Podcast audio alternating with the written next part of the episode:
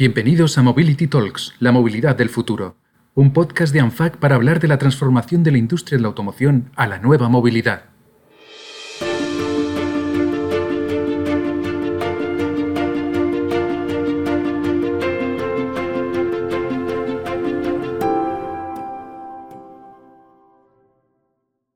El hidrógeno parece que se está convirtiendo en pieza clave para la movilidad sin emisiones.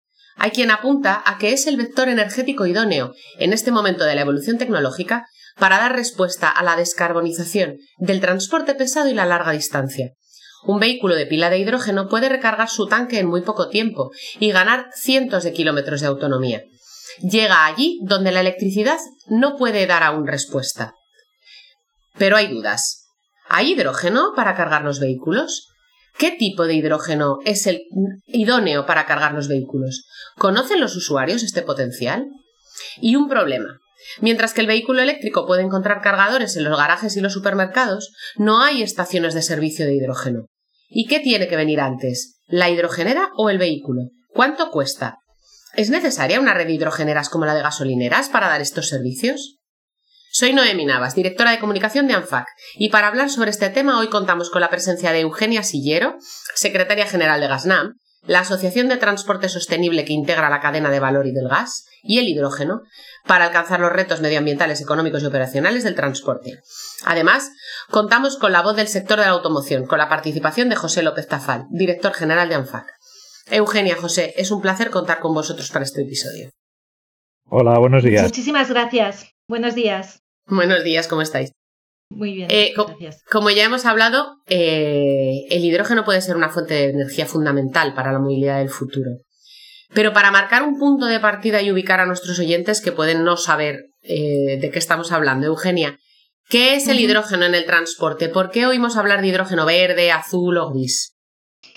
Bueno, pues a ver, son, son dos preguntas distintas, ¿no? Voy a tratar de, de contestar primero a, a la pregunta sobre qué es el hidrógeno en el transporte, ¿no?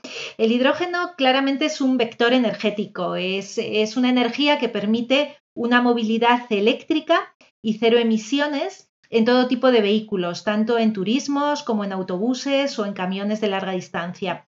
Eh, pero hay que matizar, y además tú lo has mencionado al inicio, ¿no? que se trata de una movilidad eléctrica muy especial, ya que cuenta con las ventajas de tiempo de repostaje y de autonomía a las que ya estamos acostumbrados con los combustibles convencionales. Eh, básicamente hablamos de que en tres minutos repostamos eh, un vehículo para una autonomía de 500 o 700 kilómetros, que es, como digo, lo que, lo que venimos haciendo con los combustibles que todos conocemos. ¿no? Eh, me preguntas también por los tipos de hidrógeno, ¿verdad? Y es verdad que oímos hablar de hidrógeno verde, de hidrógeno azul, de hidrógeno gris. Bien, realmente el color del hidrógeno depende de- del modo en el que se ha producido. Eh, el hidrógeno verde es el que se produce a partir de energía 100% renovable y por tanto eh, es una producción sin ningún tipo de, emisiones. Tampoco hay emisiones en la producción del hidrógeno azul porque eh, estas emisiones se capturan y ese CO2 capturado luego se utiliza en otro tipo de procesos industriales. En cualquier caso, yo creo que para clarificar eh, todo este tema de los colores del hidrógeno es importante recordar que la hoja de, ruta del hidrógeno en España, eh, la hoja de ruta que ha publicado el gobierno es la hoja de ruta del hidrógeno verde y por tanto este va a ser el hidrógeno que vamos a encontrar en las hidrogeneras o en las estaciones de servicio que van a suministrar este, esta energía a nuestros vehículos. Por tanto, podemos tener la garantía de que la movilidad con hidrógeno va a ser una movilidad limpia ya desde el origen, desde, desde la propia producción de la energía.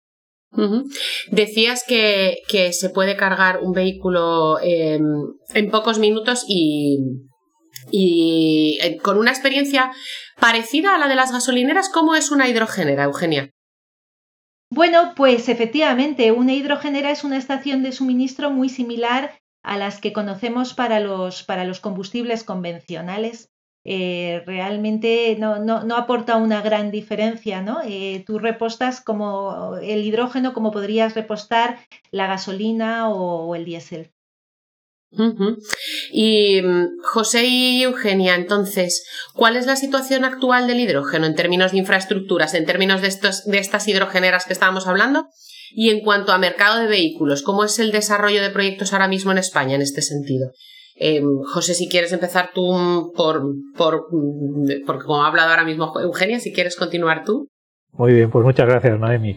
A ver, desde el punto de vista de disponibilidad de, de infraestructuras, la verdad es que en España pues prácticamente no hay hidrogeneras ahora mismo. Lo que hay son solamente cuatro instalaciones que además no están abiertas al público y que en su gran mayoría, exceptuando una que se acaba de abrir para dar servicio a una flota muy limitada de, vehículos, eh, están en zonas que no son eh, zonas metropolitanas o grandes urbes, sino que están, digamos, un poco eh, apartadas en el territorio porque corresponden más bien a instalaciones de prueba, ¿no? Instalaciones piloto.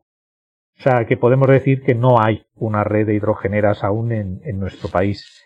Desde el punto de vista de oferta comercial, sí es cierto que desde hace un tiempo hay una oferta muy limitada, pero existe una oferta de vehículos. En, concreto hay tres modelos de turismos que en España se, pueden adquirir si se, si se desea, de vehículos de hidrógeno, aunque la realidad lo que nos indica es que esta evolución va a venir sobre todo por el lado de los vehículos pesados. Es donde eh, entendemos, fundamentalmente transporte de mercancía de larga distancia, es donde pensamos que a medio plazo, un horizonte en 2025, pues vamos a ver ya eh, pasar a nivel de oferta comercial eh, algunos desarrollos pilotos que las marcas están haciendo, ¿no? De camiones, fundamentalmente de camiones y también eh, autobuses.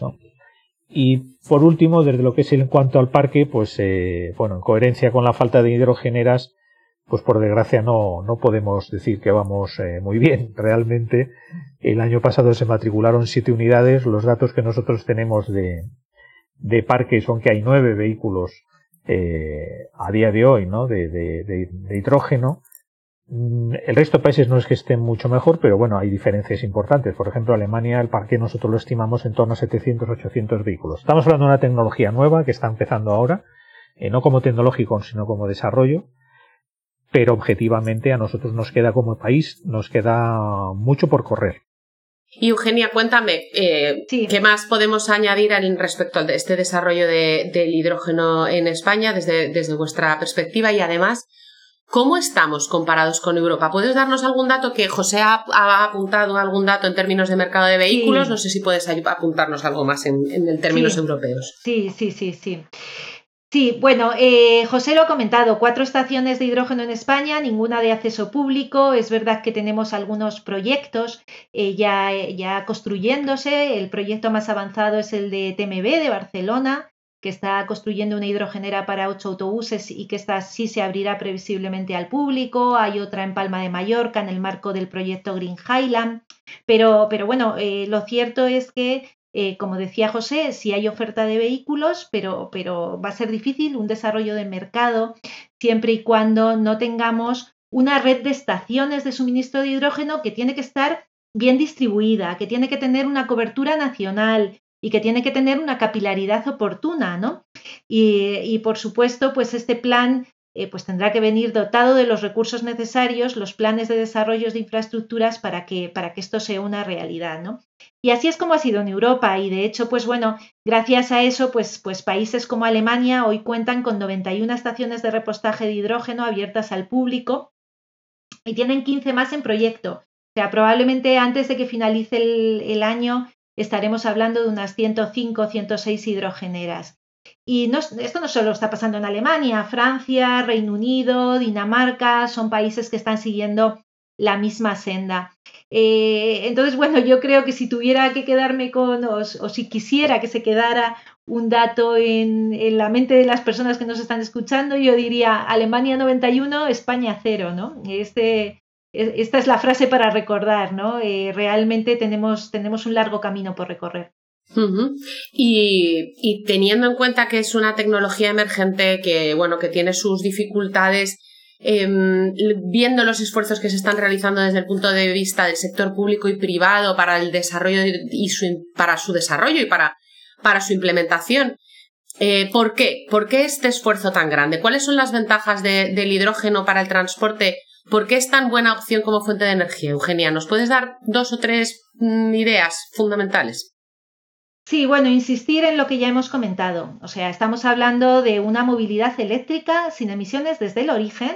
Esto es importante decirlo desde el origen, porque, porque estamos hablando de una energía eh, producida sin emisiones, con bajos tiempos de repostaje y con autonomías propias de los combustibles convencionales. Pero eh, como ha apuntado ya José, si tuviera que subrayar una característica o una ventaja, eh, diría que el hidrógeno claramente es una solución indiscutible para el transporte pesado y para la larga distancia, eh, para conseguir que sea cero emisiones, es decir, para llegar allí donde las baterías no son a día de hoy una solución, ¿no?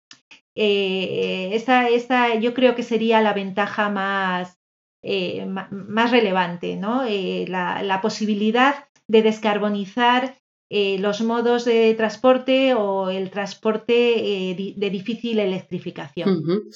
En este sentido, hay una hoja de ruta del hidrógeno planteada por el Gobierno que para 2030 debe haber desplegado una flota de 150 autobuses y 5.000 vehículos, vehículos comerciales ligeros. Eh, José, ¿cómo veis este objetivo desde el punto de vista de la automoción y la demanda?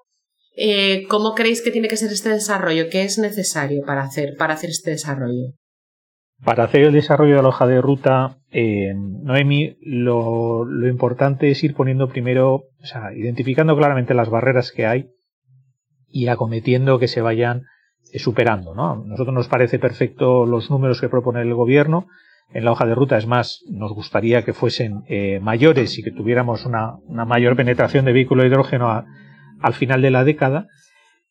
Pero, insisto, con independencia de los números, lo importante son identificar las barreras. Y a día de hoy, las barreras son como cualquier otra tecnología innovadora, ¿no? Una vez que se comprende cómo funciona y se lleva a una explotación tecnológicamente correcta, lo importante es cómo la bajamos al mercado.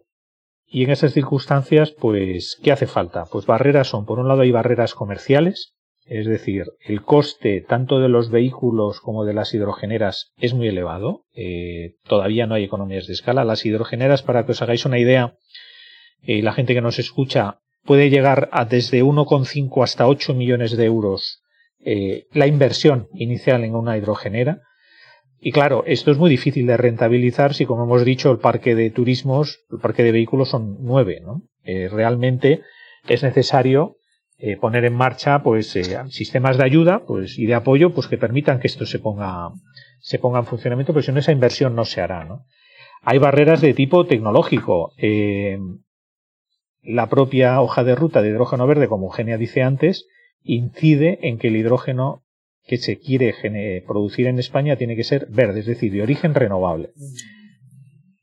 Para que eso sea así tenemos que disponer de la energía renovable, tenemos que disponer de más energía renovable de la que ahora tenemos, porque en la medida en que haya más energía renovable y haya más vertidos de energía de electricidad renovable, el coste bajará y por tanto el coste del hidrógeno verde en el mercado, cara al consumidor final, pues será atractivo. Si eso no se produce si esa barrera comercial no se, no se elimina, pues realmente, por mucho que queramos desde el punto de vista de la oferta, pues no habrá eh, un parque de vehículos y no tirará la demanda, porque no olvidemos, al final, en todos estos procesos de descarbonización de la automoción que Europa está poniendo en marcha, los grandes objetivos y las grandes políticas acaban en una única decisión, que es la del consumidor si le resulta atractivo o no comprar.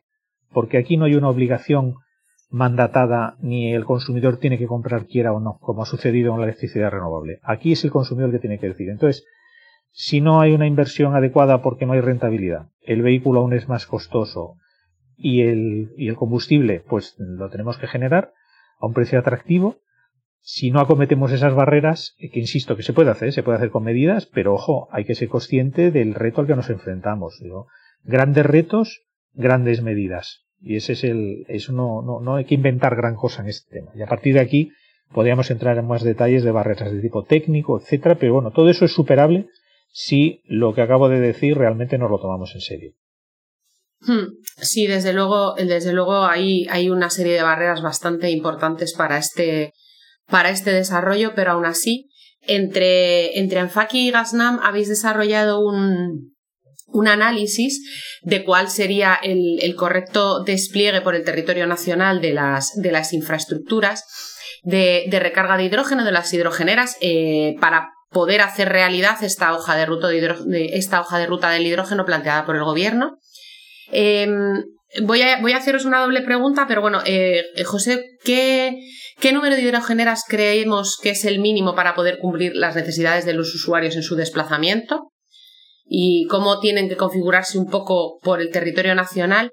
Y Eugenia, ¿por qué es importante esta, este despliegue de la red de suministro? ¿Cómo se transporta y se suministra el, hidrógeno? ¿Qué podemos llevar, podemos conseguir llevar este combustible, este nuevo combustible a estas, a estas, a estos puntos de recarga?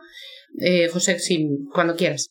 Sí, Noemi, vamos a ver. Desde el punto de vista de hidrogeneras, ¿cuántas necesitamos? Pues mm, lo que hemos hecho Gasnami y ANFAC es pues eh, ser consciente de cuáles son los retos que hay, hablar con nosotros y decir, a ver, ¿cómo podemos ayudar al gobierno, cómo podemos ayudar a la política a que este despliegue del hidrógeno sea una realidad? Más allá, insisto, de...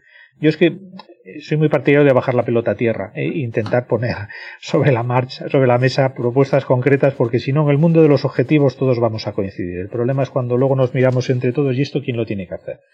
Pues Gasam y nosotros, Janfac, nos hemos puesto a trabajar juntos.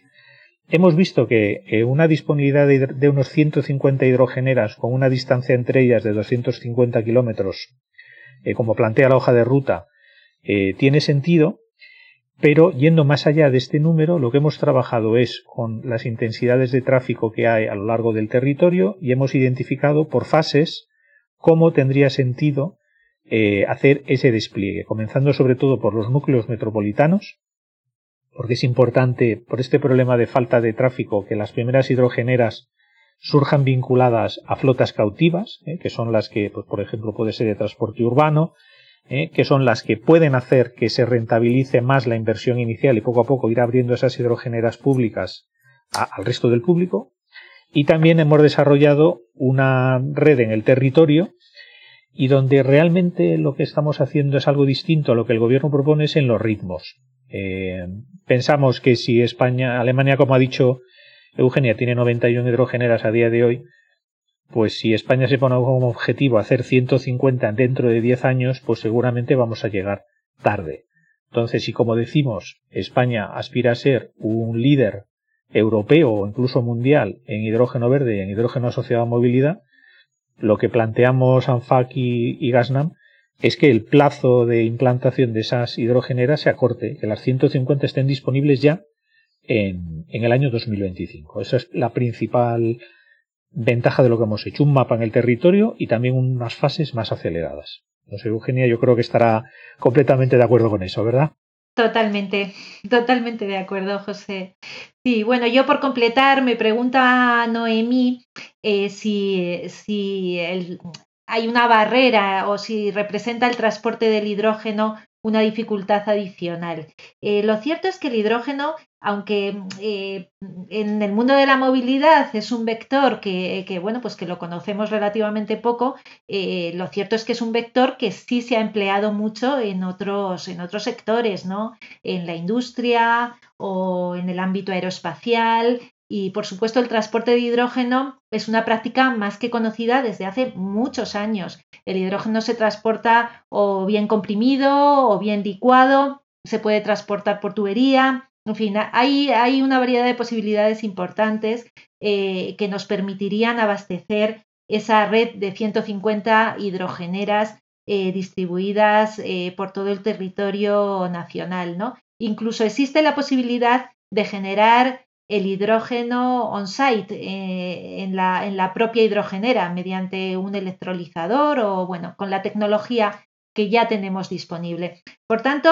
eh, no hay barrera en el transporte de hidrógeno, no tenemos mm, dificultad para abastecer esas estaciones. Eh, la barrera, pues como ha mencionado José, es que esto requiere un nivel de inversión muy alta y, por tanto, eh, en un escenario en el que todavía no tenemos vehículos, eh, se hace difícil rentabilizar esa inversión en una infraestructura de suministro. Obviamente, eh, como todas las tecnologías incipientes, eh, si se reciben ayudas, pues será mucho más fácil que esto, que esto pueda prosperar y, obviamente gradualmente, mientras que el, número de vehículos aumente, eh, la, intensidad de las ayudas pues tendrá que ir reduciéndose. Pero esta será la forma de, esta es la barrera real, más que, más que la barrera del suministro del hidrógeno o de cualquier otro tema puramente tecnológico que, que, sí está resuelto y de hecho, pues bueno, el hecho de que tengamos 91 estaciones en Alemania demuestra que, lo que es la tecnología de la hidrogenera y del transporte de, hidrógeno es, eh, está, tiene un suficiente grado de madurez. No sé si te he contestado con esto, Noemí. Sí, sí, sí, pero quiero, quería ah, preguntarte una cosa, un detalle que ha comentado José para que nos quede todavía más claro este tema de que la, inversión es muy alta y la capacidad de amortización es, más baja. Ha comentado José que hay que comenzar con un número de flota cautiva, digamos, que dé servicio y sentido a esta hidrogenera. Eh, ¿por, qué, ¿por, qué, es necesaria, ¿Por qué es necesaria esta flota para, para el desarrollo de la, de la hidrogenera, del punto de recarga? Bueno, realmente eh, em, es verdad que es necesaria una flota cautiva, pero es verdad que también el hidrógeno puede aportar mucho valor a las flotas cautivas. O sea, es decir, no es que queramos aprovechar el hecho de que existan flotas cautivas para rentabilizar una inversión que queremos hacer por capricho. Eh, lo cierto es que el hidrógeno eh, en el transporte municipal pues aporta muchos beneficios porque, como digo, de insistir, ¿no? Porque es una tecnología cero emisiones y además eh, eh, que no operacionalmente aporta mucho valor para todo el transporte profesional, porque el hecho de no estar limitado por una autonomía o por un tiempo de repostaje, pues, mm, pues hace que podamos tener una operativa como la que hemos tenido siempre, ¿no? Y esto facilita mucho eh, el transporte municipal y un transporte municipal cero emisiones. Entonces, partiendo de la base de que el hidrógeno tiene mucho que aportar a la movilidad limpia en los núcleos urbanos, entendemos eh, que, es una forma, empezar por los núcleos urbanos, una forma de desarrollar este vector, ¿no?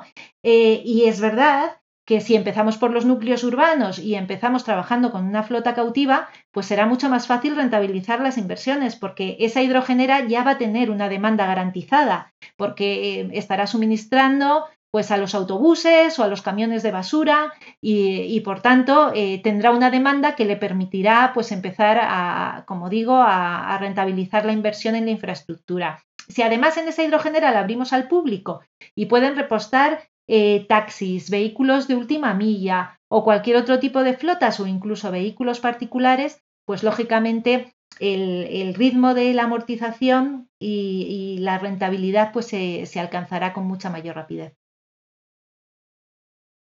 Una tecnología emergente el hidrógeno, José y Eugenia, que va a suponer también cambios en la cadena de valor, ¿no? En, los, en el ecosistema de la movilidad, en, en términos de nuevos negocios. ¿Cómo creéis que va a evolucionar esta cadena de valor? ¿Qué nuevos agentes surgirán?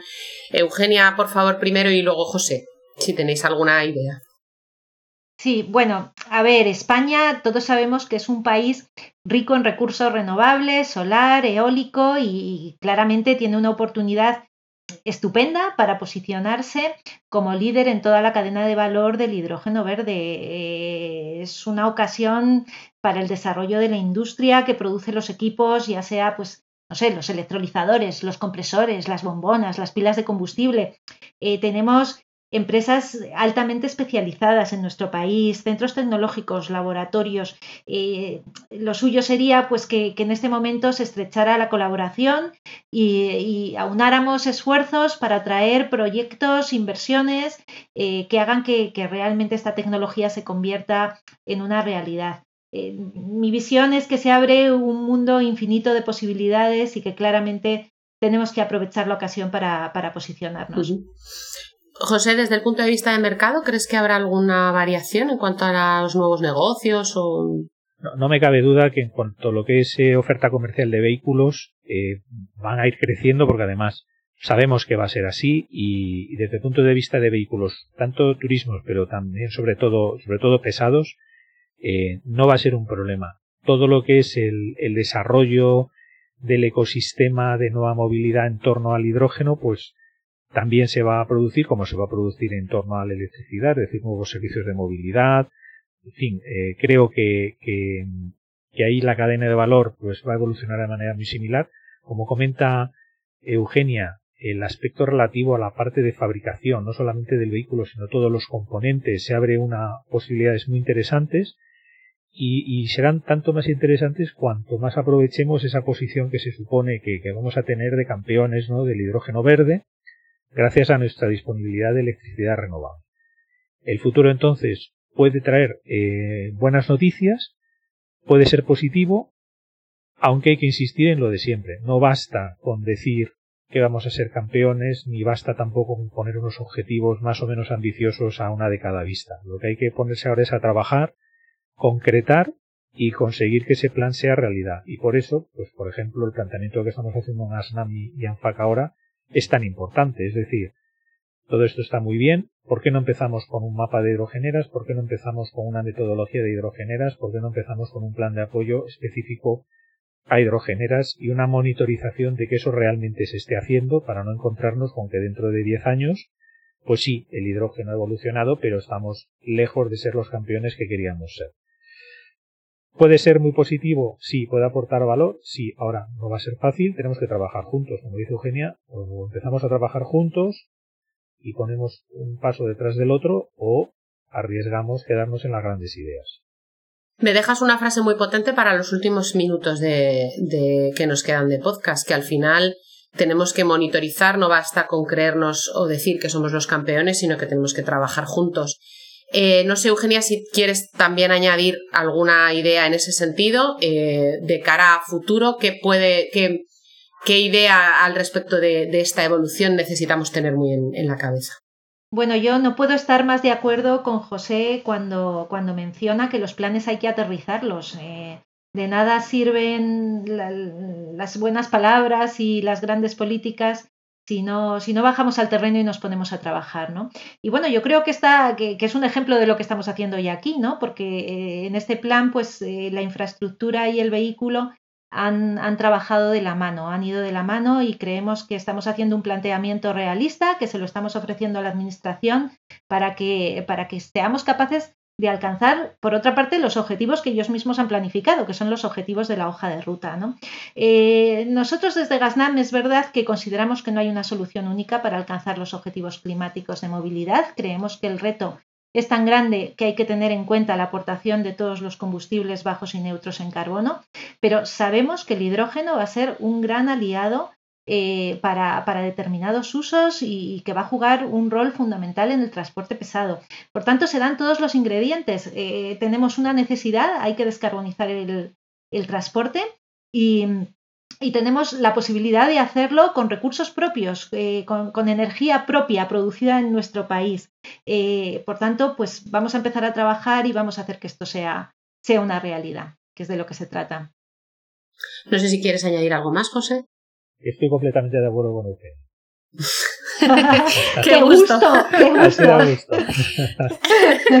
bueno, pues muchísimas gracias a los dos, Eugenio y José, por compartir vuestro tiempo y por explicarnos los principales detalles de este, de este plan conjunto que, que hemos elaborado entre Gasnam y ANFAC para seguir avanzando en esta movilidad libre de emisiones. Efectivamente, como decíais, sin renunciar a ninguna tecnología ni a ninguna, ni a ninguna mm, capacidad para seguir en este, en este objetivo y establecer una visión con objetivos calendarizados, que es muy importante para lograr este despliegue de hidrogeneras, que haga del hidrógeno una fuente de energía para la movilidad del futuro. Muchas gracias a los dos. Muchas gracias a ti. Muchísimas gracias. Hasta luego. Y a ustedes, oyentes de este podcast de ANFAC, daros las gracias e invitaros a que consultéis las webs de ANFAC y Gasnam todos los detalles de este plan de despliegue de la red mínima de hidrogeneras en España y mercado de vehículos de hidrógeno. Desde aquí os animo a suscribiros a nuestro podcast, darle un like o comentar si os ha gustado este episodio y emplazaros al nuevo capítulo de Mobility Talks con más claves de lo que será y ya es la movilidad del futuro. Muchas gracias.